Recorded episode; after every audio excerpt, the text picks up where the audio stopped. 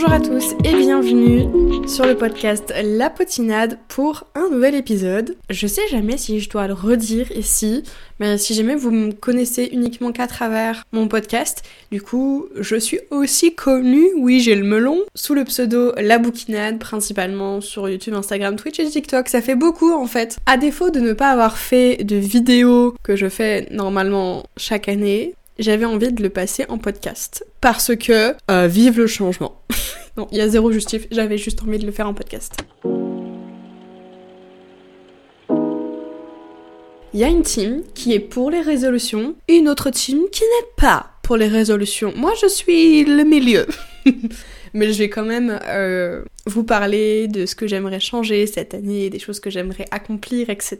Et c'est vraiment un épisode blabla. En soi, c'est le concept du podcast. Je ne sais pas pourquoi je le précise, c'est inutile. On va commencer par la partie lecture. Il y a deux ans, fut un temps, je voulais lire 200 livres et j'avais absolument pas réussi. Et l'année passée, j'ai un petit peu plus réussi à me rapprocher de ça, sachant que j'étais un peu plus leste sur le comptage, sachant que je sais qu'il y a beaucoup de mangas que je n'ai pas compté ou de webtoons.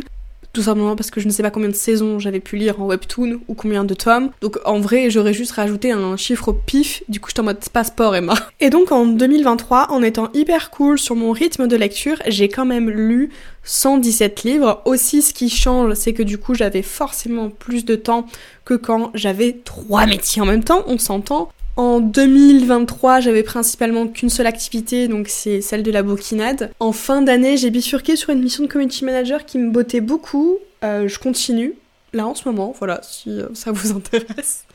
Non, en vrai, je m'éclate là-bas et euh, ça permet un petit peu de vider toutes les idées que je peux avoir et, et en vrai, c'est un métier, je trouve, qui est hyper bien pour bah, apprendre sur le tas. Voilà. Et surtout, vraiment, j'adore mon équipe. C'est principalement ça, en fait, qui m'a le plus hypé. C'était vraiment l'équipe et la maison d'édition en question. On ferme la parenthèse. J'ai donc lu en 2023 117 livres.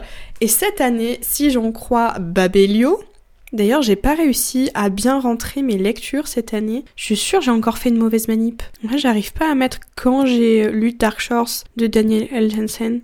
C'est un petit peu chiant, surtout qu'il est exceptionnellement bien. Voilà, je me suis mis un objectif de 140 livres, à savoir que je compte romans, romans graphiques, bande dessinée, manga, webtoon, livre audio. Je compte tout ça, puisque tout ça, c'est des expériences de lecture, donc voilà, pour moi, ça rentre comme ça. Ça, c'est l'objectif du nombre de livres. En soi, je suis aussi du parti qu'il faut pas non plus se donner trop d'objectifs niveau lecture quand ça touche à ta passion mais c'est un petit peu dithyrambique avec moi, c'est un peu étroitement lié parce que en même temps c'est ma passion, mais j'en fais mon métier puisque je crée des contenus sur les réseaux sociaux qui génèrent de la monétisation sur YouTube par exemple, qui peut me générer aussi des partenariats rémunérés. Euh, donc si, il faut quand même que je me mette un petit peu des objectifs et euh, j'aimerais toujours continuer à vider cette pile à lire et sans vraiment m'en rendre compte, j'ai quand même pu pas mal lire de nouveautés l'année dernière, mais surtout la baisser assez drastiquement parce que je sais qu'en 2022 elle débordait énormément et finalement il n'y avait pas, enfin même 2021-2022, il y avait énormément de livres que j'avais pas lus. Après il y a un truc qu'il faut quand même prendre en compte, oui je me justifie,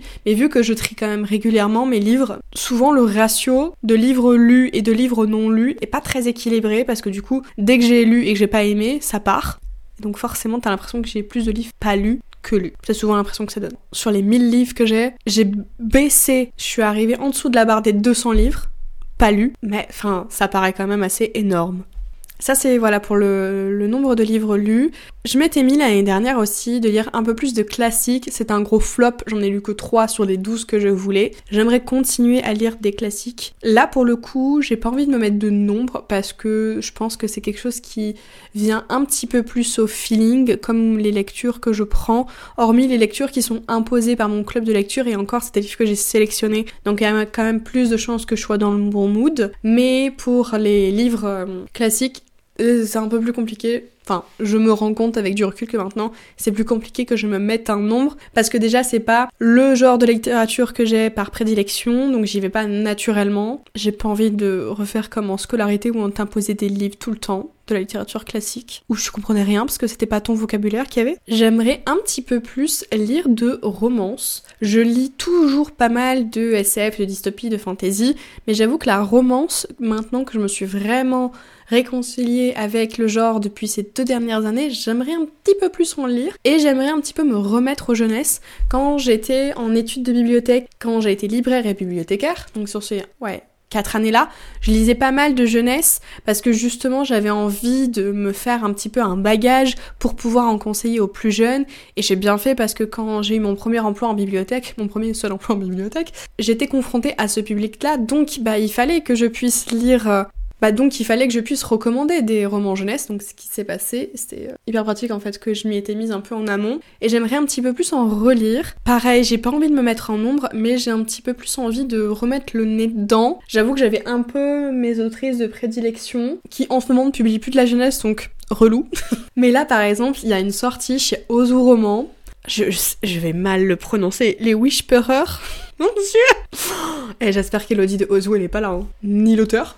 Accessoirement Attendez, comment on le prononce? Je vais littéralement sur le Instagram. Non, c'est même pas les Whisperers, mais c'est qui ce titre-là que je viens de dire? C'est les Whisperwicks. Allez, tais-toi Emma, c'est pas trop ça la prononciation.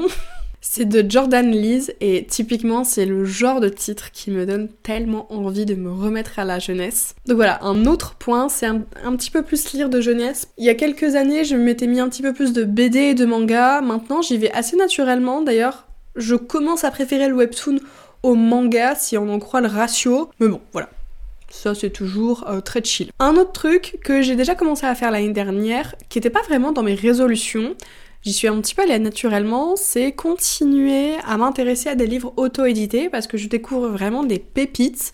J'avais commencé notamment avec des nouvelles de Noël euh, qui avaient été publiées par quatre autrices, donc c'était Alison Germain, Alicia Garnier, Amélie Séastier et crotte de nouilles, F. Estier. Et j'avais vraiment beaucoup aimé et du coup je m'étais un petit peu intéressée à ces euh, autrices-là particulièrement parce que Alicia Garnier et Alison je connaissais déjà. Je m'étais un petit peu plus intéressée du coup à F. Estier et Amélie Astier qui publient quand même majoritairement des romances assez sombres donc c'est pas forcément mon genre mais j'en ai lu quelques-uns et pour l'instant, ça passe plutôt bien. J'ai aussi pu vraiment découvrir cette année euh, Charlie Faro, que je, qui je trouve fait un travail mais vraiment impressionnant. Je dis ça, j'ai pas encore lu. J'en ai acheté deux de chez elle. Je me suis pris euh, les arcanes de tarot et il faudrait que je recommence là dès que j'ai un petit peu d'économie. Perso, pour me m'acheter, en fait, je voudrais lire la saga d'un coup pourquoi pas en faire un reading vlog Ça aussi c'est autre chose que j'aimerais dire. Et je me suis pris aussi de Lune et de Sang. Et j'aimerais aussi beaucoup me lire de chez elle, c'est Artemis. Vraiment, j'ai très envie. En fait, elle a un multiverse qui s'appelle Wiko. C'est pas Wiko Si, c'est ça. Oh, pareil, j'espère qu'elle n'écoute pas. et en fait, tu peux les lire comme indépendamment, mais aussi les lire à la suite parce qu'elle fait beaucoup de clins d'œil. Et en fait, t'as beaucoup de personnages qui se croisent, qui ont des quêtes parfois un peu communes, etc. Et j'ai envie, pour le coup, pour euh, son univers-là, qui me tente mais de dingue mais en vrai t'as l'impression qu'il faut poser un, RTT de un an c'est pas possible surtout en freelance. Mais du coup j'ai envie un petit peu de piocher comme j'ai envie dans cette saga et je, je, sens que ça va être incroyable. Pour la partie lecture c'est tout niveau résolution c'est déjà plutôt pas mal mais c'est quand même je dirais un peu chill. Je dis ça et j'ai mis 140 livres quand même meuf redescend pas hyper chill. Ensuite euh, côté loisir parce que oui Là, comme dirait Charlie, Charlie vraiment une source d'inspiration. Il faut être bête et méchant et euh, l'année dernière donc je me suis vraiment lancée corps et âme dans mon entreprise, dans mon aventure du freelance, même si je continue à taffer de malade, j'ai changé certains points un peu stratégiques dans mon nombre de contenus sur les réseaux sociaux, j'ai aussi calculé un petit peu plus par période, ce qui est plus performant chez moi, que ce soit d'un point de vue engagement, nombre de vues, mais aussi par rapport à comment je me sens dans l'année, mon niveau d'énergie, etc. Peut-être préférer les moments où je me sens vraiment pas bien, où je sais que je vais être beaucoup bookée parce que je sais pas, il y a les anniversaires de ma famille, il y a les fêtes de Noël, ce genre de choses, et que j'aimerais être présente pour mes proches ce que j'ai pas trop fait quand même la première année, hein. j'ai vraiment skippé ça, ou alors j'essaie de faire les deux en même temps, pas bonne chose à faire. Ou alors j'avais tendance à ne jamais décrocher du boulot et donc je n'avais absolument pas le temps pour des loisirs. Et euh, ça m'a fait vraiment défaut, surtout pour le sport. Je sais pas si certains sont des anciens sportifs, je me dirais pas une ancienne sportive, mais toute mon adolescence, et tout mon début de jeune adulte, j'étais ultra sportive. Vraiment, c'était minimum 15 heures de sport par semaine. Et là, je suis passée à zéro. Il y a quand même une grosse différence et je le ressens énormément sur mon niveau d'énergie, mais aussi musculairement parlant. Et en plus, j'aime vraiment ça. Pour le coup, faire du sport, je suis pas une accro à de la muscu ou des perfs où je me fixe, vous savez, il y en a qui se mesurent le bibi là pour voir à quel point euh, leurs muscles peuvent gonfler ou qui veulent que ça fasse tant. Non, ça vraiment non.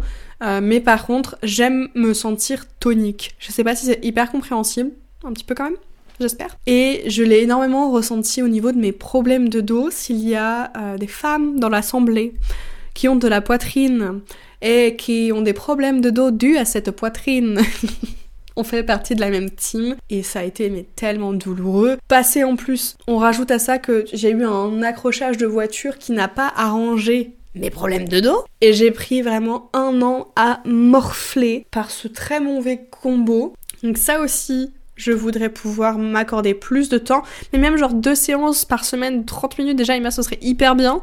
Et j'ai même pas pris le temps de faire ça l'année dernière, c'est quand même, enfin ça paraît si petit. Et pourtant je ne l'ai pas fait parce que j'avais tendance à, en fait, dès que je voyais qu'il y avait une notif, dès que je voyais que j'avais une idée, dès que je voyais qu'il y avait un mail, un machin et tout, je répondais du tac au tac. Mais meuf, euh, c'est dimanche 7h du mat, non. Meuf, euh, c'est lundi soir minuit, non plus.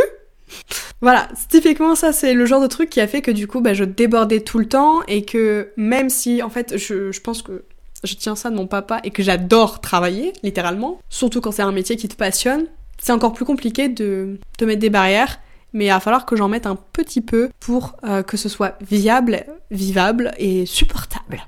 En hable. Ensuite, j'aimerais prendre plus de temps aussi niveau journaling. C'est une petite passion que j'ai. Euh, qui paye pas de mine comme ça. Bon, un peu cher si on va sur la boutique de Notebook Therapy, but j'aime bien. Je suis pas hyper douée en dessin, mais c'est un truc qui me relaxe beaucoup, qui est quand même un peu lié à mon activité parce que c'est principalement là aussi que je vais m'organiser sur mes semaines, sur mes to-do list et tout, mais j'adore ça. Là par contre, euh, j'adore. Ensuite, autre passion, c'est l'écriture. Ça fait trois ans que j'essaye de m'y remettre et en fait, je prends jamais le temps parce que je passe toujours, toujours le boulot d'abord. Et en fait, c'est même pas que je passe le boulot d'abord, c'est que dès que j'ai du temps libre, je vais travailler. C'est chiant, c'est relou, on a compris. Et c'est pas forcément hyper bénéfique sur le long terme. Que ce soit auprès de vous que moi-même, parce qu'au bout d'un moment, ça suffit de balancer tout le temps des trucs. Respire. En fait, je fais encore mon, mon procès là. Et un autre point, c'est que j'aimerais voyager. Euh, j'ai pas une très grosse passion pour le voyage. En réalité, je sais pas si j'ai vraiment une grosse passion pour les voyages. J'ai très envie de le faire. J'ai pas pu avoir beaucoup l'occasion de le faire quand j'étais petite. Euh, j'ai pas eu beaucoup l'occasion de le faire, même quand j'étais jeune adulte. Et donc, je suis très très très peu partie en dehors de la France. Mais même euh, des vacances en France, je l'ai très très peu fait. pour une seule et simple bonne raison, les finances.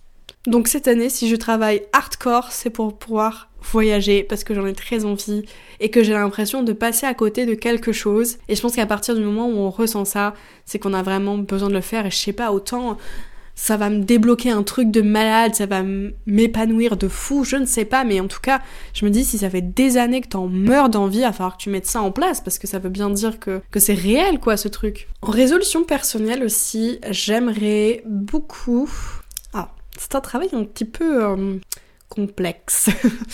Parce que ça va faire quelques années, j'en ai déjà parlé dans plusieurs épisodes, que je suis euh, suivie psychologiquement parlant. Aux commentaires que j'ai reçus récemment, non, ce n'est pas parce que tu es suivie que tu es folle. Voilà, va te faire. Hmm, c'est le top play, jeune homme. C'est pas jeune homme, c'est jeune femme d'ailleurs. Et j'ai remarqué euh, fin d'année dernière et début de cette année que ça a été en fait finalement ultra bénéfique, surtout sur le point de euh, gérer le stress quand il y a des imprévus et de lâcher prise sur ça. Je me suis dit putain mais en fait t'as fait c'est t'as pas fait ces deux ans dans le vide genre vraiment ça commence à être bénéfique ça va être un petit peu long mais bon je, je le vois bien j'ai eu beaucoup euh, de mésaventures en fin d'année et j'ai eu quelques mauvaises nouvelles en début d'année qui, mine de rien, ont changé un petit peu l'orientation, pouvaient avoir d'un point de vue budget, d'un point de vue chiffre d'affaires et tout. finalement, vu que j'adore bosser, et des fois je me dis mais heureusement que je suis comme ça et que le karma a été sympa. Je pense aussi que je l'ai peut-être un peu manifesté. J'ai eu un petit retour de sympathie, j'ai eu une autre opportunité qui a comblé le petit malus que j'ai eu. J'ai été hyper contente, mais en fait quand j'ai eu ces mauvaises nouvelles-là, finalement, je l'ai plutôt bien géré. Surtout la dernière mauvaise nouvelle récente, d'un point de vue pro, bah je l'ai hyper bien géré. J'étais en mode, ok, bah écoutez, euh, j'accepte, c'est comme ça, c'est comme ça, et puis euh, cool pour vous. Généralement, euh, j'aurais eu aussi cette réponse de manière professionnelle, mais j'aurais chialé juste après. Là, j'ai pas chialé vraiment, j'étais premier degré, je le pensais littéralement, et j'ai refait ma vie, euh, enfin j'ai continué ma journée comme si de rien n'était. Et c'est le soir même où je me suis dit, waouh, j'ai mûri. Est-ce que c'est parce que j'ai une nouvelle ride au coin de l'œil, c'est ça? Et Littéralement, vraiment, d'un point de vue stress, c'est vraiment l'un des plus gros facteurs de crise d'angoisse, c'est vraiment la situation financière. Pourtant, j'ai pas connu des situations financières de galère. Ce que je veux dire, c'est que bah, j'ai eu une famille qui euh, euh, gagnait convenablement bien leur vie. Enfin, je veux dire, euh, ma mère était hôtesse de caisse, elle n'aime pas dire caissière. Mon père a été cadre dans des supermarchés et autres. Enfin, il a fait plusieurs activités en fait.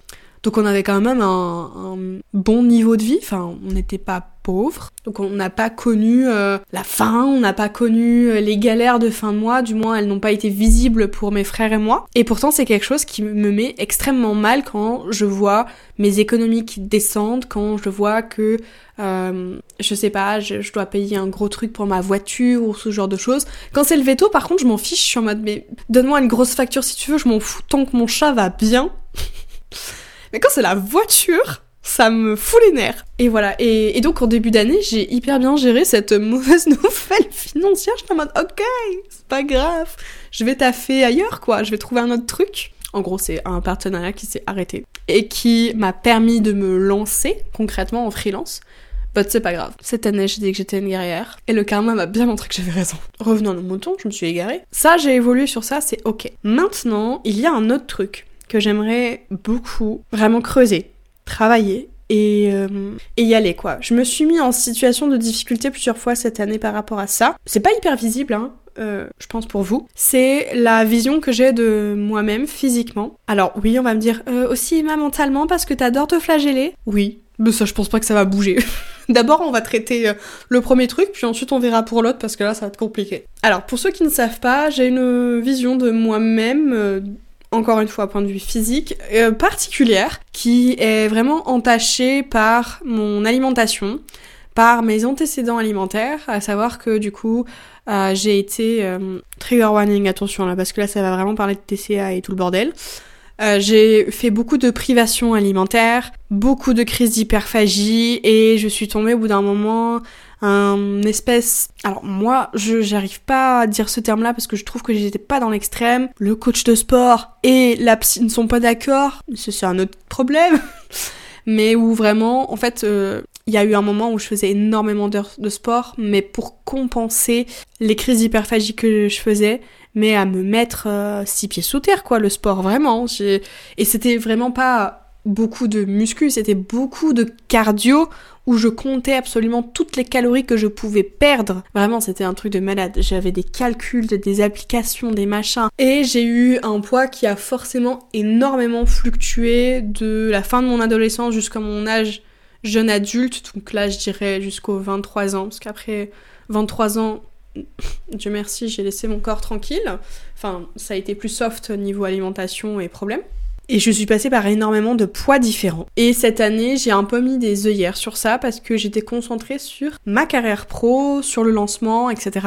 Et forcément, il y a des choses que j'ai dû un peu occulter. Je pense que c'est un peu ma manière parfois de gérer les choses. Pas forcément une bonne manière, mais en tout cas, c'est un peu un mode robot que j'ai qui, sur le long terme, est pas forcément euh, négatif. C'est que si je mets le nez dedans, je sais que je vais m'effondrer. Bon, là, cette année, j'ai les armes pour. On va pas s'effondrer, mais on va mettre le nez dedans. Donc c'est quelque chose que j'aimerais travailler, la vision que j'ai de moi-même. Parce que oui, alors je reviens encore sur ce que je disais, c'est que vu que j'ai eu énormément de poids hyper variant, hyper changeant. J'ai eu des silhouettes hyper changeantes. Et en fait, je ne sais littéralement pas à quoi je ressemble. Voilà, ça c'est un gros point que j'aimerais bouger cette année, c'est creuser sur ça, essayer de voir comment je peux avoir un regard plus éclairé, moins méchant envers moi-même, commencer à traiter ces problèmes d'alimentation que j'ai. Ça se fera pas en un an, ça c'est clair et net, mais y aller on y va. Maintenant, on a les armes, on commence à être installé professionnellement. Maintenant, allez, on prend un petit peu du temps pour ça et on y va. Euh, comment dire Sur ma manière de paraître en société.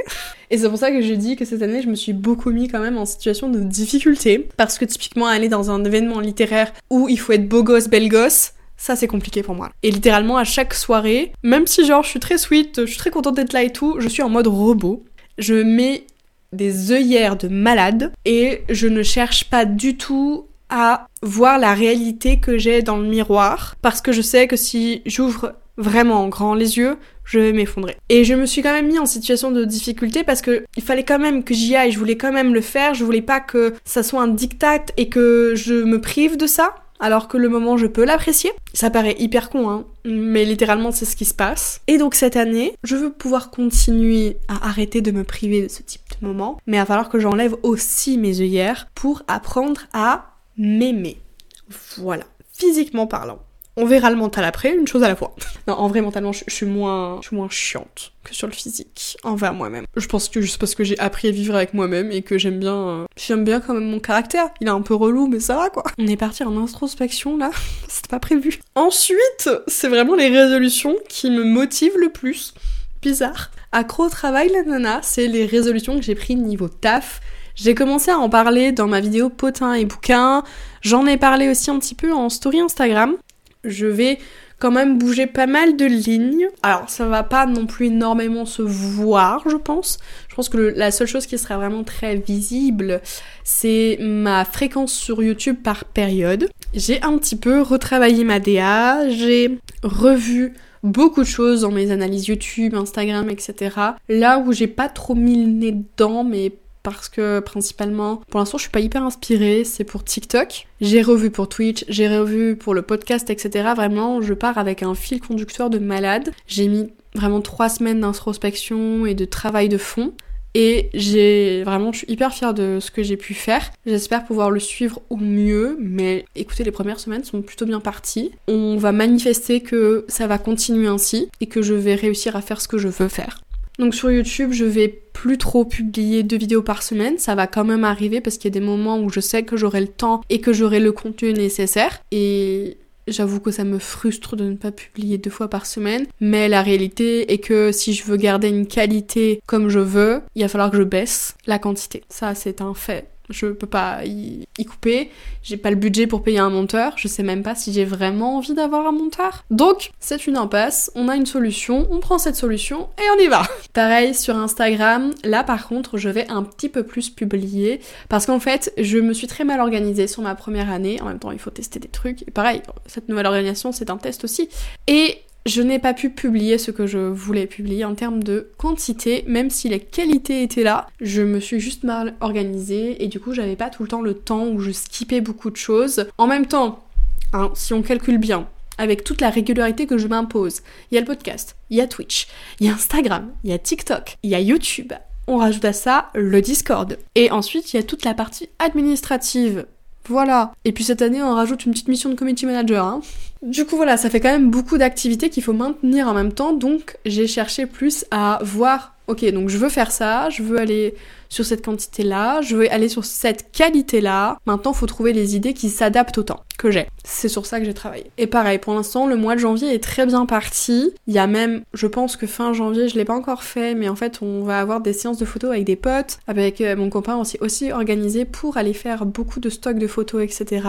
Et du coup, je vais quand même pouvoir quand même commencer à beaucoup planifier et ça mais c'est tellement le pied sur Instagram. Donc au lieu d'avoir un post par semaine ce qui est très peu pour l'algorithme et très chiant on va passer plus à 2 à 3 parce que j'ai trouvé plein de petites idées et astuces. Je les garde dans mon chapeau hein, vous m'excuserez mais euh, je vous dévoilerai cette magie en temps voulu. Et pour le podcast, euh, la fréquence sera un peu plus libre, mais sera plus soutenu quand même par rapport à l'année dernière. J'espère énormément pouvoir refaire le calendrier de l'avant. Là, je regarde mon tableau Excel et j'ai déjà 9 idées sur 24. Moi, je vous dis, d'ici, mars, j'ai mes 24 idées. En mai, je commence à enregistrer. Hein. Côté pro, voilà, c'est vraiment maintenir ce nouveau rythme avec ces idées-là, en respectant cette DA que je veux un petit peu mettre en place.